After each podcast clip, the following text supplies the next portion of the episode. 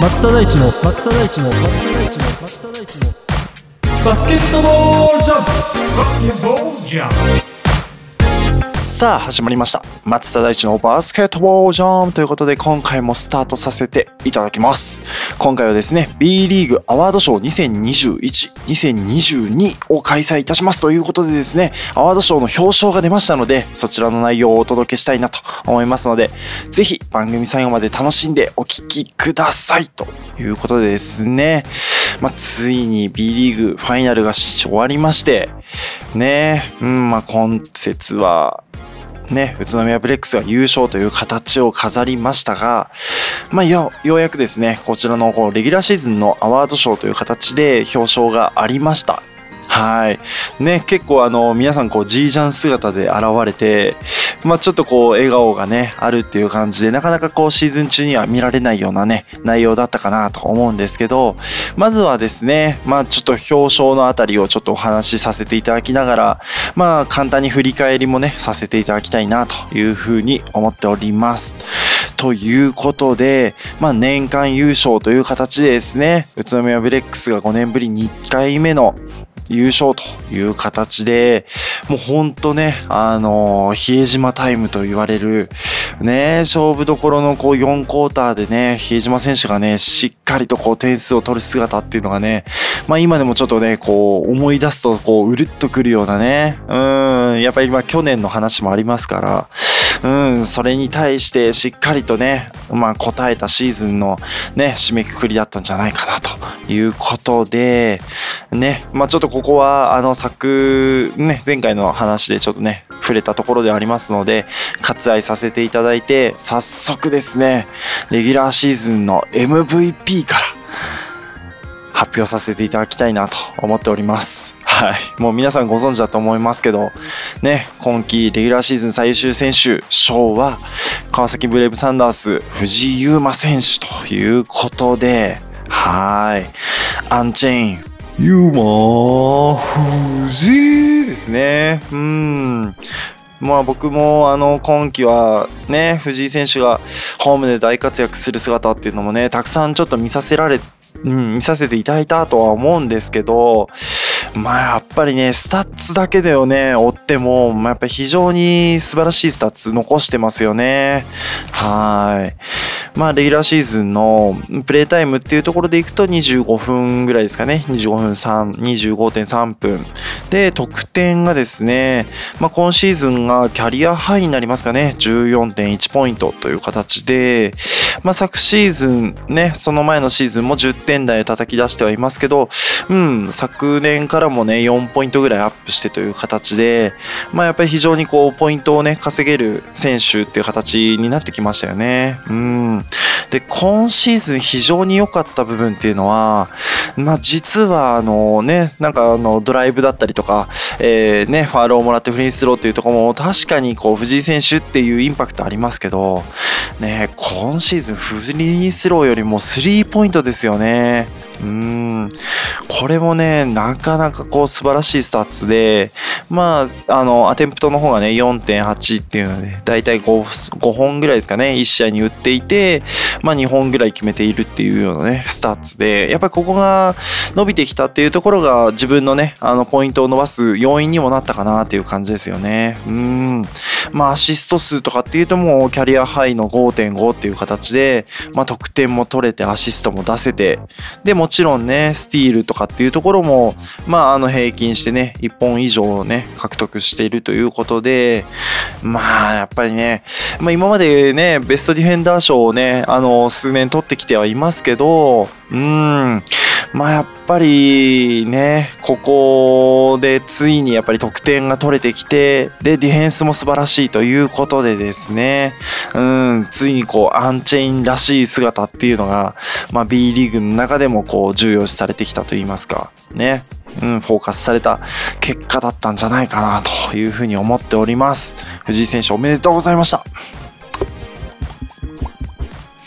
はい。ということで、まあ、レギュラーシーズンのね、ベスト5も紹介していきたいなと思うんですけど、まあ、ガード部門、フォワード部門という形でですね、センター部門、フォワード部門かなという形で、まあ、5名選出されてはいるんですけど、まず1人目が、千葉ジェッツの富樫選手という形で6年連続6回目と。うん、まあやっぱりね、うん、素晴らしい選手ですよね。うん。まあ、今季ね、ちょっと苦しんだのがスリーポイントのところがね、まあやっぱりどのチームもね、富樫選手のスリーポイントを打たせたくないですからね。うん、まあ死闘数自体は増えてはいるんですけど、今季はスリーポイントの、うん、アベレージってのは非常にこう落としているんですよね。うん、去年が38.2だったのが、今季は31点台ってことで、これちょっとね、予想以上にね、うん、低い数字ではあるんですけど、それでもしっかりと得点のところはしっかり伸ばしつつという形で13.4ポイント。うん。まあやっぱりね、このあたりは昨年、うん、もう13.8っていうところなので、うん、それでもしっかりとね、点数を取れるようなね、スタイルっていうのをしっかり確立してきたんじゃないかなというとこですよね。うん。で、もやっぱりもちろん、アシスト数がね、多くてっていう形で、うん、まあやっぱり非常にね、ガードとして、うん、やっぱり乗せてしまうと手がつけられないっていうところもありますし、スリーポイントが富樫選手入ってくると、どうしてもね、こうスペースをね、多く作ってしまうのでね、うん、そうするとこう水を得た魚のようにこうドライブだったりとかアシストっていうところも増えてくるっていうので、やっぱりこうどのチームもね、スリーポイントの対策っていうのが結構してきたんじゃないかなっていうふうには感じます。はい。で、えー、あとはですね、まあ島根スタノマジック、安藤誠也選手ということで、やっぱりこの選手にも触れなきゃダメですよね。うん。まあ今節島根に移籍してっていう形で、まあそれまでアルバルト東京でね、4シーズンプレーしてっていうとこもありますけど、どちらかというとね、こう、あの安定感のあるガードで、まあその中でしっかりと点数が取れるっていうスタイルではありましたけど、まあね、今節島根がね、まあ非常にこう得点の強いチームに生まれ変わったというところで、まあ、ぱりそれをね、安藤選手がしっかりとこう牽引してきたっていう結果だったかなと思いますよね。うん。やっぱり得点としても平均で15.7と、これ非常に高いですよね、スタッツとして。うん。まあ、スリーポイントも35.8%ということで、ね、ここやっぱり非常にアベレージ高いんですよね。ツーポイントももちろん50%超えてますし、うん、フリースローも87.7ということで、うん、やっぱりね、得点のところがキャリアハイを叩き出しているところと、うん、あとアシスト数もね、キャリアハイかなという感じですよね。うん。まあやっぱりね、あの、困ったら安藤選手、誠也選手がね、攻めれるっていうようなね、形が取れたのも、島根としては非常にこうね、うん、いい材料だったかなって思いますし、あとはやっぱりゲームメイクのね、ところがもう少しね、こう伸びてくると、ね、よりこうチームとしては得点がね、伸びてくる可能性あるかなというふうには思いますので、まあぜひね、この引き続きね、あの、頑張ってるところを見ていきたいなというふうに思っております。はい。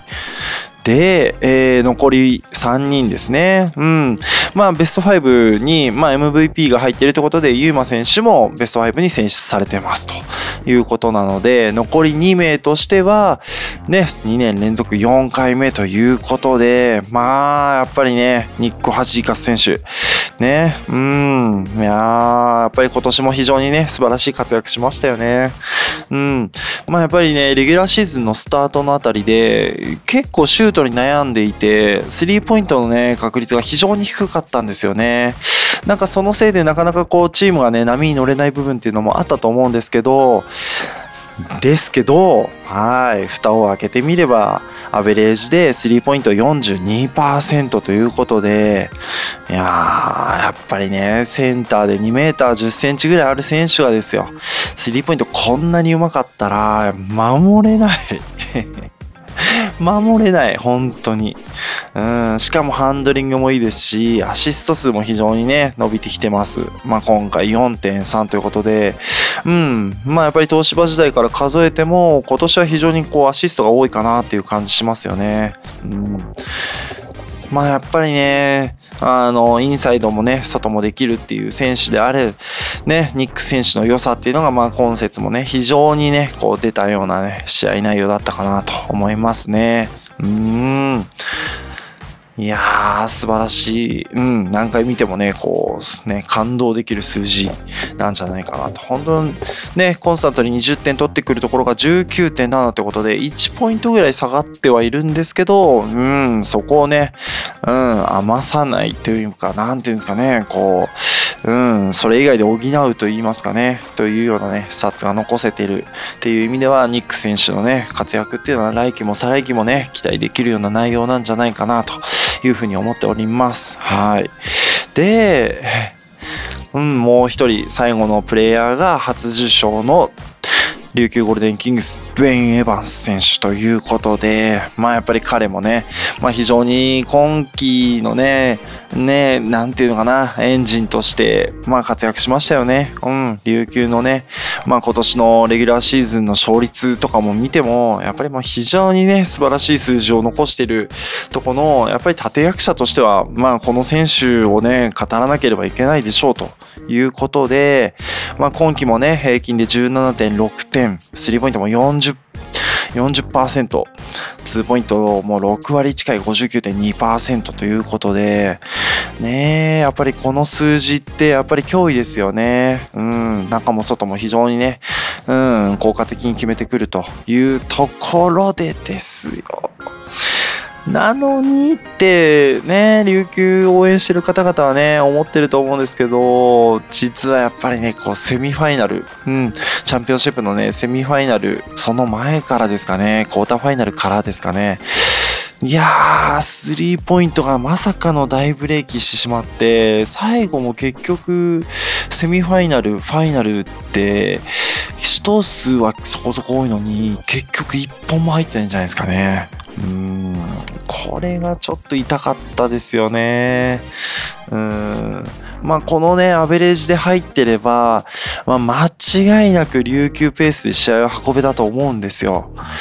これがね、やっぱりね、やっぱりこう、ポストシーズンの難しいところっていうところをね、こう、思い出すと言いますか、うーん、というのでね、まあね、継続して契約すると思いますので、ぜひね、来シーズンのプレーオフは、やっぱりこのスリーポイントっていうところのね、精度、ね、まあ非常に素晴らしいところなので、どっかのこうね、あの、なんていうのかな、歯車がね、狂ってしまったっていう感じだと思いますので、来シーズンこそはね、まあそういったところにもすごいこう、興味を持って応援していけたらなというふうに思っております。はい。ということで、レギュラーシーズンのベスト5が、千葉ジェッツから1名、川崎ブレイブサンダースから2名、島根スサノーマジックから1名、琉球ゴールデンキングスから1名ということで、えっと。まあね、やっぱりワイルドカードから進んだね、宇都宮ブレックスからはね、選出されずという形ではあったんですけど、まあやっぱりね、ここに選出されずに優勝するというところが宇都宮の強さですよ。もう本当にね、うん、まあもちろん比江島選手がね、躍動する姿、まあ今季のレギュラーシーズンも非常にね、素晴らしい成績残してたと思うんですけど、うん、まあ、それ以上にね、他の選手のスタッツを見ると、まあやっぱり素晴らしいスタッツを残してるなっていう感じはするので、まあ宇都宮のね、良さというチーム力っていうところもね、ここではちょっと見受けられる部分ではありますし、うん、まあ、ね、他のチームからはやっぱり2名、1名から2名ずつぐらいね、まあ選出されてるという形となっておりました。はい。ということで、レギュラーシーズンのベスト5の紹介が終わりまして、ね、それ以外の表彰というところもありましたので、そのあたりも簡単に触れていきたいなというふうに思っております。はい。ベスト6マン賞としましては、千葉ジェッツのクリストファー・スミス選手初受賞ということで、まあやっぱり今季、うん、いやー、こうね、ベンチから出出てきて20点近く取るっていう意味では、やっぱり脅威でしたよね。今年のね、千葉ジェッツのね、うん、クリストファー・スミス選手、まあ非常に素晴らしい数字をね、叩き出してるなっていう感じがしますよね。うん。まあやっぱりスリーポイントが非常にうまくて、で、どっちかというとね、こう、インサイドまでアタックできて、フィニッシュまでできるっていう体の強さもありますから、うん。やっぱり彼のね、スタッツを見てもわかる通り、まあやっぱりこの点数がね、非常に千葉ジェッツとしてはキーポイントになってたかなっていうところでしたよね。うん。まあ、ね、来季もね、継続してという形になると思いますので、まあ、千葉としては、こっからね、小野ヘッドコーチが、ね、あの、抜けてという形で、しっかり再建できるのかどうか、ね、そういうところにもこう注目していきたいなというふうに思っております。はい。ということで、ベスト6マン賞は千葉ジェッツからクリストファー・スミス選手が初受賞となっておりまして、次の新人賞についても、ね、今年日本代表で非常にこうね、試合を沸かせていただいた、ね、若きエース、シーホース三河の西田雄大選手ということで、うん、やっぱりね、彼がね、やっぱりこのシーホースをね、今年1年しっかりとこうね、牽引した姿っていうところがしっかり評価されたんじゃないかなというところですよね。うん、まあ代表でも非常に素晴らしい活躍してますし、あとはやっぱりこのね、上位のチームたちに対して、うん、しっかり勝ちきれるようなね、まあ IQ をね、身につけてってもらえたらなっていうところではございます。はい。ということで、新人賞が西田雄大選手ということで、ベストディフェンダー賞に移りたいんですが、まあ、先ほどもお話しした通り、3年連続3回目ということで、藤井優馬選手が選出されております。はい。まあね、あの、たくさん語れることはあると思うんですけど、手短に言うと、やっぱりワンオンワンのディフェンスですよね。うん、まあ、やっぱりプレッシャーの範囲、うん、プレッシャーの強度、ね、やっぱり藤井選手のディフェンスっていうのはね、やっぱり少なからず、やっぱりリーグの中でもやっぱりトップクラスのね、まあ激しいディフェンスっていうところに加えて、まあスティールもね、平均で1ポイント以上、うん、取れているというところでは、まあ藤井選手の活躍っていうのもしっかりね、評価されたんだななっていう感じがしております。はい。ということで、はい。ベストタフショット賞。ねこれは、川崎の後にやると、いろいろね、思い出しますけど、ノーザンハピネッツ、秋田ノーザンハピネッツの中山選手ということでね、残り1分で10点近くね、勝ってた試合をひっくり返された、そのブザービーターを決めたのが中山選手ということでね、まあ非常にこう、ディフェンダー賞、タフショット賞がね、こういろいろストーリーがあるっていうような形ではあるんですけど、うん、まあ、やっぱり中山選手はね、今季、やっぱりね、彼も非常にディフェンスのいいチームで、非常にディフェンスのいい選手っていうところでですね、まあ、ただ、ね、中山選手自身もしっかりとスリーポイントが決められる選手でありますし、まあ、こういったね、タフショットをね、決めれる選手っていうところで、またちょっとね、一皮向けたんじゃないかなっていうふうに思っております。はい。で、最後はですね、最優秀ヘッドコーチ賞ということで、こちらはプレーオフチャンピオンシップ優勝を飾った安西隆三ヘッドコーチということで、こちらも初受賞となっておりますと。いうことで、うん、まあ、今期のね、アワード賞がしっかりと発表されまして、で、ついに B リーグ、レギュラーシーズン、うん、2021、2022シーズンの終了という形となりました。はい。うん。ね、2022、2023シーズンに向けてということで、まあこれからね、うん、あの、試合があったりとか練習があったり、ね、この夏でしっかりワークアウトすると思うんですけど、まあそのあたりもね、ちょっと私も随時ね、見に行けたらなと思っておりますし、ね、うん、まあ今年はね、やっぱりね、かなりこう、上位がね、競るね、形となりましたので、来季はどこがね、抜け出すのか、ね、これから移籍情報とかも出ていきますので、まあそのあたりも何かしらちょっと面白い情報が出てきたら随時ね、発表していけたらなというふうに思っておりますので、ぜひね、次回以降も楽しみにお聞きいただければなと思いまして、